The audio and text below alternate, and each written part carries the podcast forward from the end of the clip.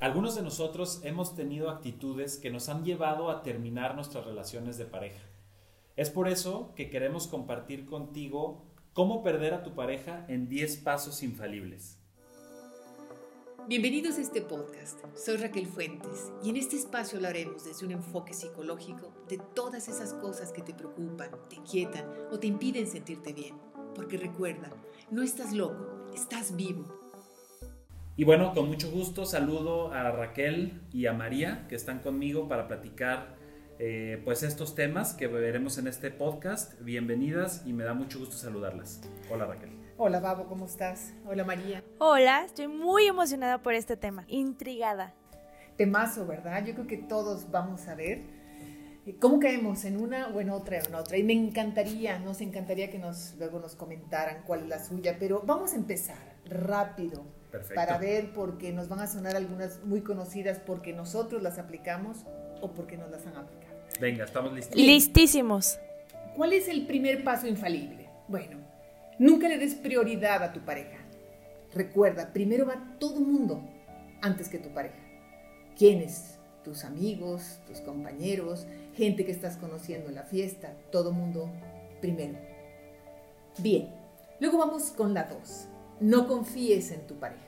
Te diga lo que te diga, siempre asume que está mintiendo y cuestiónala y duda de ella. Eso de tener confianza, no. Primero que demuestre. Tres, jamás reconozcas tus errores ni pidas perdón. Recuerda que tú siempre tienes la razón. Cuatro, saca los defectos de su familia Siempre que tengas oportunidad, dile, te pareces a tu papá, estás igual que tu hermano, es que ya estás igual que toda tu familia. Eso es muy rápido y efectivo. 5. Compara siempre a tu pareja con tus exes. Y además, díselo. ¿Qué tal? Uy. Otra, otra muy efectiva. Nos vamos subiendo de efectividad. ¿eh? Bien, la siguiente. Reclama todo a tu pareja, que no se te pase nada. Así se les reduca peleales, reclámales, porque si no, no van a cambiar. ¿eh? Por conciencia, por inteligencia, no cambian. La siguiente, nunca le digas que lo amas o que la amas, porque luego se vuela. La que sigue, nunca reconozca sus logros, haz como que no dijo nada y si puedes, rápido, menciona uno tuyo. Luego tenemos, nunca olvides los errores que ha cometido y recuérdaselos cada vez que puedas. Bien, recuerda que tener esa buena memoria es infalible para traer una y otra vez los problemas. Bien, vamos con la siguiente. Si algo te molesta, quédate enojada o enojado por horas, por días. Y si te pregunta qué tienes, dile que nada. O que él debería de saber levanta la cejita también cuando digas eso. Bien, la penúltima, vámonos por la penúltima. Siempre recuerda que tú sí puedes hacer todo. Salir cuando quieras, con quien tú quieras, tener amigas y amigos, pero tu pareja no, aguas. A ella sí dile, o a él sí dile, no esto no, o moléstate, o manipúlalo para que se quede en casa, o para que se quede contigo, o para que no vaya. Y por último, recuerda que tú nunca pierdes. Podrás empatar, pero nunca perder. ¿Qué tal? ¿Qué les parece? Ay Dios, pues creo que hemos, bueno, por lo menos yo he aplicado varias. Yo no sé, Babo, ¿tú? Sí, estoy aquí haciendo un recuento, pero vamos empezando con las mujeres. Adelante, María. Ah, mira, gracias, qué amable. Muchas gracias por, por tu amabilidad. Uy, yo siempre aplico la de que yo siempre gano, esa sí es mía totalmente de, si no la gano, la empato. Y así tiene que ser, no, no se crean. No. ¿Cómo te ha resultado? No, pues sí causa muchos problemas en la pareja porque es muy, luego le cuesta mucho trabajo a tu pareja a decirte que te equivocaste y, creo que eso es lo que más cuesta trabajo, ¿no? Aceptar que te equivocaste. Por eso siempre empato. Ah. Y sabes que cuando queremos siempre ganar, lo que pasa es que nuestra pareja nos empieza a dejar de platicar o dejar de decir lo que piensa. Y peor, se, se vuelve como más sumiso o sumisa y empieza a perderse la comunicación. Y ese es el efectivísimo principio del fin. O el interés, ¿no? De que ya mejor dices, ¿para qué me peleo? Ya se va dejando poco a poco.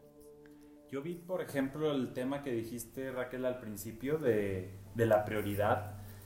Eh, yo me acuerdo eh, en mi, una relación que tuve más o menos de los 23 a los 28, por ahí más o menos, que a mí me importaba mucho los amigos, la fiesta, o sea, y tenía la novia y todo, pero la verdad es que no le daba la prioridad, o sea, sí es cierto que en ese momento como que la novia o el novio, para que aquí no vamos a decir preferencias, como que no tenía ese lugar especial, más bien era una parte o un complemento, pero en mi caso no le daba, le daba este lugar preferencial, ¿no? O sea, para nutrir la relación y todo, sino que sí, yo creo que sí hay, hay flaqueé, hay descuidé. También en la confianza, ¿no? O sea, a lo mejor por miedo al rechazo, a lo mejor por miedo a, a, que dijeran, oye, pues a lo mejor este, por algo que, que, no me gustaba mucho de mí, decírselo, y a lo mejor no, no, no tenía la confianza. Y bueno, no sé, por ahí, por ahí son de las que salieron este, los reclamos. También en, en, mi caso, ¿no? Reclamar y pues no ver como lo mío, ¿no? Mi parte. Eso también eh, me identifiqué un poquito. Sí, sí, y, y de hecho creo que la pareja en sí, la relación de pareja, es una relación que merece y necesita mucha conciencia. Y, no la aprendemos en ningún lado, ¿no? Y más si nuestros papás no tuvieron esta relación respetuosa, consciente, amorosa, empática y sobre todo de pareja, porque la pareja por eso se llama pareja, porque es parejo el asunto, ya adiós machismo, eh, malentendido, adiós eh, todas estas cosas de que yo sí, tú no, el de ganar, Recuerda, recordar que ganar siempre es tener un problema de autoestima, ¿no? O sea, porque por ahí tú, Babo, hace un momento me dijiste, esa frasecita, ¿qué prefieres, ser feliz o tener la, razón? Entonces, más allá de tener la razón con la pareja, lo que buscamos es comunicarnos, escucharnos y para escucharnos necesitamos muchísima humildad. Híjole, ¿cómo, ¿cómo podemos trabajar la humildad, Raquel, ahorita que estás diciendo este, en, una, en una pareja? O sea, ¿cómo empezar a, a dejar de querer tener la razón? Eh, creo que, mira, todo, en psicología yo después de tantas cosas que me ha gustado estudiar, encuentro que la autoestima es la base de todo nuestro desarrollo y también la falta de autoestima es el problema que subyace, que está abajo de todas nuestras reacciones nocivas con la familia, con la pareja, con los amigos, en el trabajo, con nosotros mismos, como nos tratamos. Entonces, a tu pregunta, de plano, Babo, es empezar a revisar de qué me molesta. Por ejemplo, si sale mi esposa eh, que, ahí va la mala noticia. Babu está casado. No puede ser. Bueno, ya ¡Eh! estamos revelando más cuestiones este, íntimas aquí, pero sí, sí, sí, totalmente casado y felizmente casado, por cierto. Ah. sí, entonces sí tenemos que empezarnos a preguntar, a ver, mi esposa me dijo que el viernes va a salir con sus amigas, que van a festejar un cumpleaños y se van a un bar o por ahí a bailar o lo que sea, ¿no? Entonces, me empiezo a enojar. Babo se empieza a enojar, se empieza a molestar, le empieza a, estar serio, a cuestionar y quiénes van y por qué van y a dónde van, y, oye, y tu amiga no es muy así, que va a andar de volada por ahí, etc. Ahí es donde ponemos un punto, un, ponemos un, paramos a nuestra mente y revisamos, ¿de qué tengo miedo? Y van a ver enseguida lo que va a aparecer. Tengo miedo de que conozca a alguien, tengo miedo de que alguien la vea y diga, la esposa de Babo anda por allá. Hay que invitar a la esposa de Babo aquí al podcast. A la próxima, aquí, la tenemos. Entonces, siempre yo les podría decir, y por eso es la importancia de estar presentes y de escucharnos, es ¿a qué temo? ¿A qué temo si le digo a mi pareja te amo? ¿A qué temo si le reconozco sus logros? ¿A qué temo si lo apoyo o la apoyo? Temo de que, sea mejor que yo, que gane más dinero, que le vaya bien y luego me mande a volar. Ahí encontramos siempre, y entre sus preguntas van a encontrar siempre un problema de autoestima, un sentirse menos. Y ahorita que dices lo de la autoestima, tenemos un episodio que habla eh, de autoestima, se llama Con todos menos conmigo, entonces también para los que no lo hayan revisado, los invitamos, por favor, escúchenlo, está buenísimo y nos ayuda y nos da tips muy prácticos para practicarlo.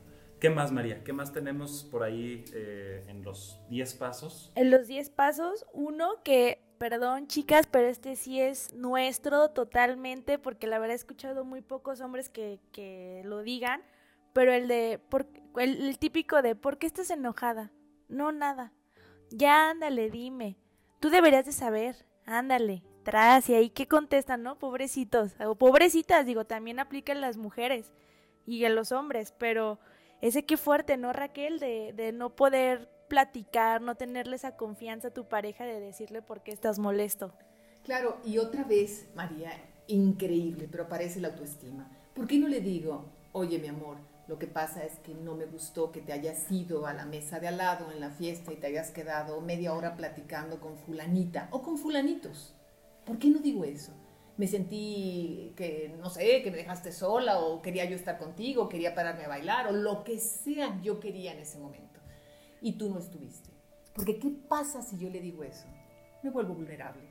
Sí. Y entonces yo me hago la fuerte, entonces nada más pongo cara de palo y me enojo y me preguntan y no pasa nada. Entonces, eh, creo que como mujeres hay que respirar ahí y decir lo que sentimos me sentí celosa, me sentí que no soy importante para ti, porque ahí es donde empieza una relación madura, a que abramos el corazón sin miedo, porque por algo escogemos a nuestra pareja, si no le tenemos esa confianza, si creemos que nos vamos a abrir y volvernos vulnerables y nos va a dar más duro, está, estamos en un mal lugar. ¿eh? Claro.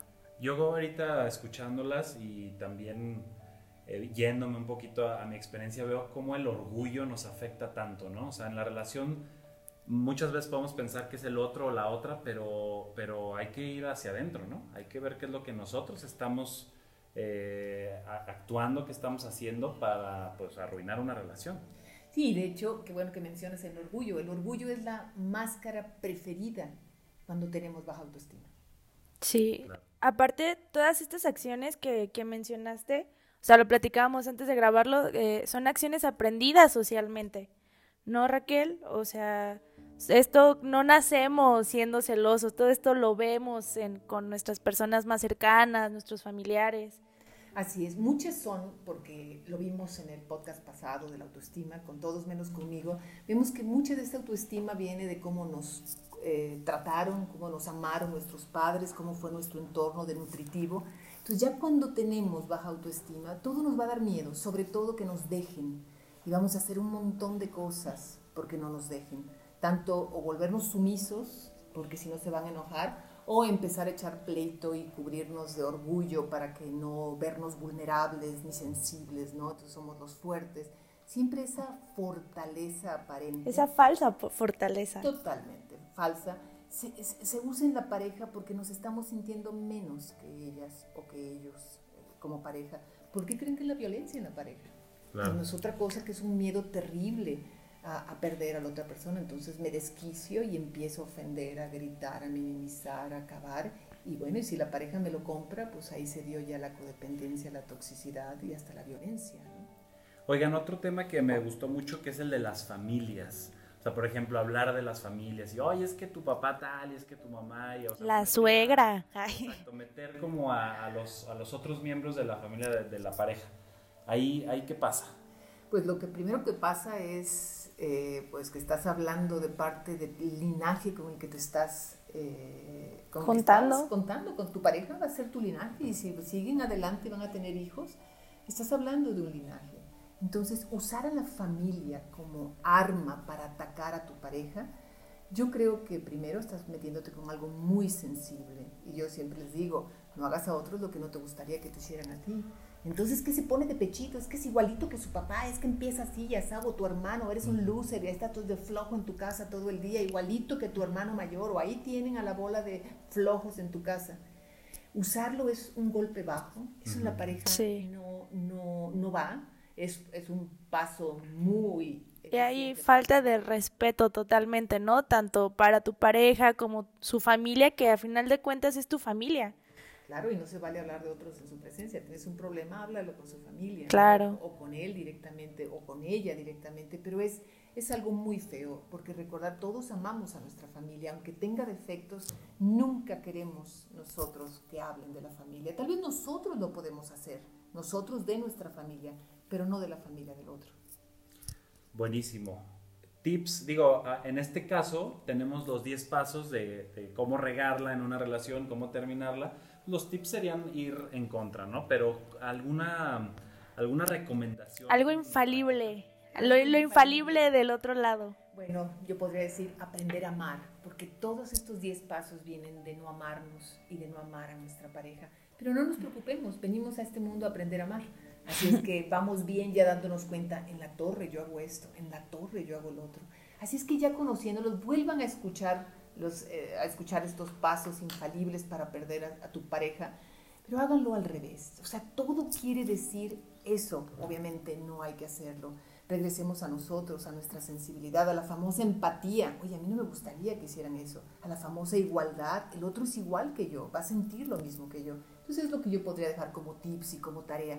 Empieza a hacer con tu pareja lo que te gustaría que hicieran contigo.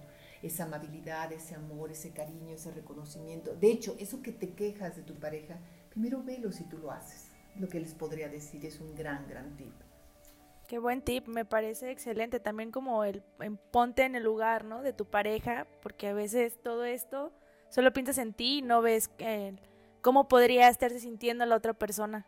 Sí, y ensaya esto. A veces nos tenemos que morder la lengua porque ya queríamos reclamar, porque ya queríamos decir, eres igualito a tu hermano, te va a pasar lo mismo que a él.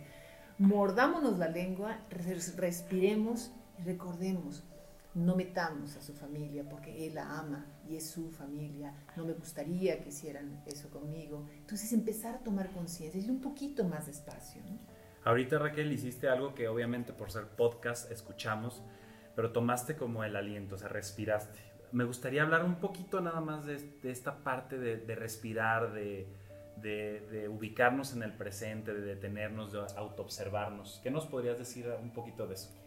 Lo que pasa es que cuando respiramos, eh, voy, a usar un pochismo, ¿no? Nos traqueamos, o sea, cambiamos de track, cambiamos de carril a nuestras emociones y a nuestros sentimientos y a nuestros pensamientos. Es como estoy molesta, ahorita me acaba de preguntar que qué tengo, y entonces yo nomás volteé con ojos de pistola y ya ni le contesté nada y me volví a voltear. Ahí me estoy dando cuenta que estoy cayendo en uno de estos pasos infalibles. Entonces respiro y la respiración hace como un parteaguas emocional. Y pregúntate, ¿qué haría mi adulto en este momento? ¿Qué haría esta pareja que quiere aprender a amar? Entonces digo, a ver, ven mi amor, lo que pasa es que ayer me molestó muchísimo esto, o que en la mañana tú te hiciste tu desayuno y ni siquiera me preguntaste si yo quería algo, o que el fin de semana pasado hiciste tal cosa y ahorita lo volviste a hacer. Entonces respirar nos ayuda a tomar conciencia, a irnos al presente, no nada más a lo que nuestra mente nos está diciendo. Sigue enojada porque así va a aprender. Es que si no te enojas lo suficiente nunca va a cambiar y te la va a volver a aplicar. Todo eso nos dice la mente. Y cuando respiramos podemos ponernos en contacto con esa parte más profunda de nosotros que quiere nuestro bienestar. Claro, con tus cinco minutos Milky Way, ¿no? Que dicen de tómatelos, respira y piensa pues piensa antes de actuar. Nada más que sin calorías. Nada más sin calorías, más, más sano, más sano. Ay, que... Sin exceso de azúcar. Ah, ya no se puede comer nada a gusto. ya, no se puede comer nada a gusto, pero ni modo. Oigan, pues muchísimas gracias María, muchísimas gracias Raquel. Creo que este podcast estuvo ah, súper interesante. Ya tuvimos nuestros tips, nuestra tarea final. Hay que practicarla. Todos los que tenemos una pareja, una relación, necesitamos aplicar estos pasos al revés y pues, observarnos, respirar y bueno, mantenernos en calma. Eh, nos vemos pronto, eh, que estén muy bien y recuerda, no estás loco. Estás vivo.